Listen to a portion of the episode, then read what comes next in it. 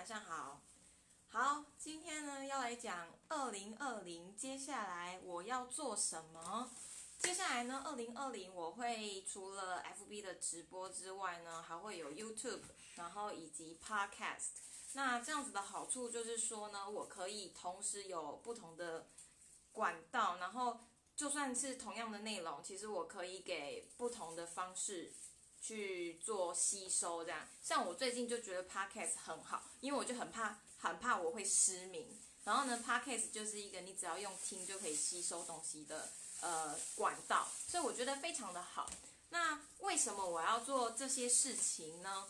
呃，讲到这个，我就来讲讲一下。前几天我有一个以前就是一直以来很好的朋友，他问了我一个问题，他说为什么我要开直播，然后还要。挑战直播三十天，他唯一 catch 到的东西呢，就是我上了一个课程，然后要开直播三十天。可是为什么呢？然后那时候我就突然不知道该怎么回他。可是事后我有一直在思考这件事情，就是为什么我要开直播三十天？说呢，我是要经营个人品牌呢，也是，可是又好像不是那么的绝对。说我要。干嘛？然后我要就是做一个行销漏斗吗？还是什么的？其实好像也不是这么的正确。所以后来我自己想了一想，我就觉得说没有什么原因啊，我就是想要成长而已啊。不管你今天想要做任何的事情，你如果想要突破自己的现状，那你就是要不停的成长嘛。然后因为其实我一直来本来就是会一直去做上课啊，补充一些呃。知识吗？还是什么？不知道。反正我就是喜欢上课。那为什么我想要做这件事情？确实是我可能有一些动力，就是我可能遇到了一些人生的迷惘，或者是我想要改变我自己的生活，所以我一直去做一些呃学习。可是最重要的是什么？最重要就是人性，其实它本身就是喜欢学习的，因为它可以带给你充实感，然后。我就是喜欢做这件事情，然后我要一直去做成长这件事，所以呢，我就想发现呢，以后如果有人在问我这个问题，我就直接跟他讲说，因为直播可以为我带来成长，那这样子就够了。因为不管做任何事情的背后，你都需要不停的成长，你才能配合上现在这个社会的角度。好，那回来讲一下，为什么我经过了直播三十天之后的大挑战。我决定要继续做这件事情，而且接下来呢，我打算要就是目标是一百集，而且就是我之前三十天的直播啊，我有一点随性，就是没有主题。我接下来其实也不会有什么太特别的主题啦，因为我觉得你要去预知到一百集之后的事情太困难了。可是呢，我会给自己一个新的目标，就是除了集数的增多之外呢，我希望自己是可以每天的产出，因为每天一定都会有一些新的想法。如果像我刚刚所说，我的最终目的、最核心的那个目的，我就只是想要透过这样子的方式去做成长的话，那我觉得你每天去做的强度才会更大。好。那呃，这个可以其实讲到我直播三十天，他给我的一些反思，就是说直播三十天，它为我带来的好处是什么？就是我发现呢，你如果想要快速的成长，其实你就是要从输出去导输入，诶，对，输出去导输入。像我现在用这样子的方式去传达我自己的想法，去重新组织我的理念的话。这其实就是一种输出的方式。像我之前的话，其实我是写部落格，可是因为部落格实在是耗了太多的时间，那我就发现呢，我用这样子录影或者是讲话的方式，那个效果是更快的。所以我觉得我三十天直播输出导输入这件事情的效率非常的好，而且我也确确实实在这三十天之内。自己感受到了自己的成长，尤其是当我自己讲出了一件事情之后，我就发现，最后我讲出来的东西，可能我在讲的当下没有任何的感觉，可是，在事后，其实它会慢慢的变成我的一种价值观。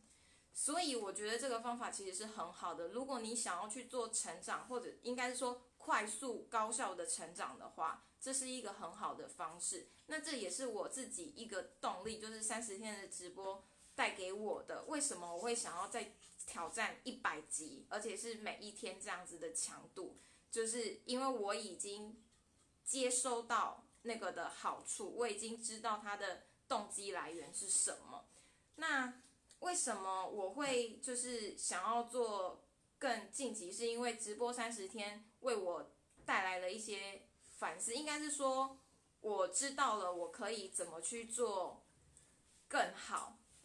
呃，我的目标其实完全没有在就是把画面变更美啊，或者是呃把品质，就是一些影片的品质，或者是加上一些字幕。基本上我不会做任何这样子的事情，因为这样子的话就跟我本来的目的，就是我自己要追求自我成长，然后从输出到输入这件事情是相违背的嘛。我并不是要去强化我的美工，所以我不会做这件事。可是我会要求自己一件事情。就是其实，当你在想要给自己一个大挑战，或者是你想要每天坚持一件事，我相信，如果你有想要完成一个目标的时候，你应该会发现那非常的困难。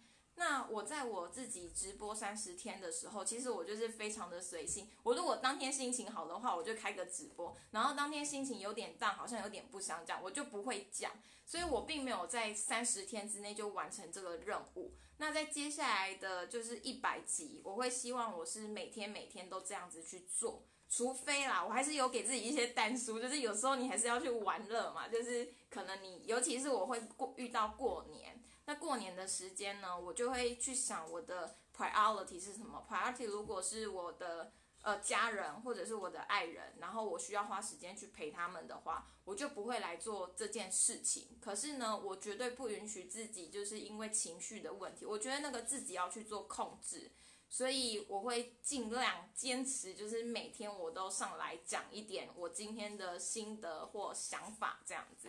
那这是我之前直播三十天带给我的一些嗯动机，以及我该如何去做改进的部分。接下来呢，我想要跟大家说说我的目的。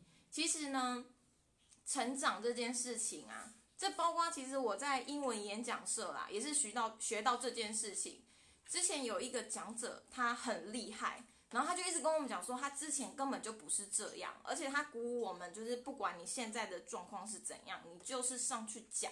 为什么？因为呢，如果你在台下听上面的讲者传授技术给你，什么演讲的技巧啊、沟通的技巧啊，你没有自己做的话，你永远找不到自己演讲的方式，以及你找不到自己的声音。因为呢，你会发现，就是学到的东西跟你实际上去做，例如说，你可能本来做了一个非常好的计划，然后你就觉得，哦，这个如果你坚持一百天，你就可以。做到这件事情，实际上去做呢，你就会发现根本就不是这么一回事。所以我觉得高效产出跟你不停的去实做这件事情呢，才是最重要的。